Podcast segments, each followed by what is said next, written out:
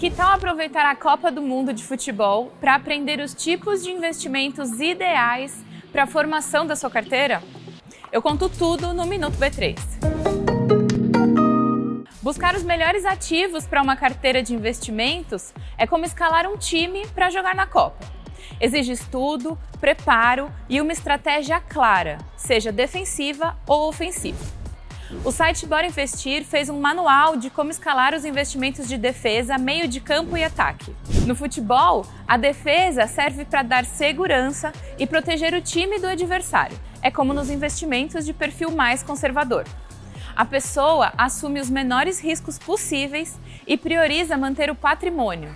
Ativos de renda fixa, como o Tesouro Direto e o CDB, fazem parte desse perfil.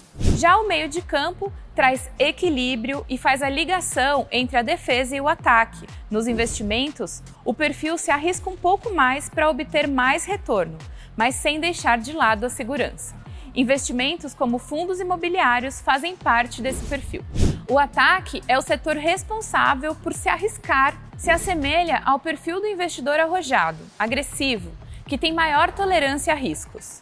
Faz aportes em ativos voláteis, como fundos multimercados, ações e derivativos.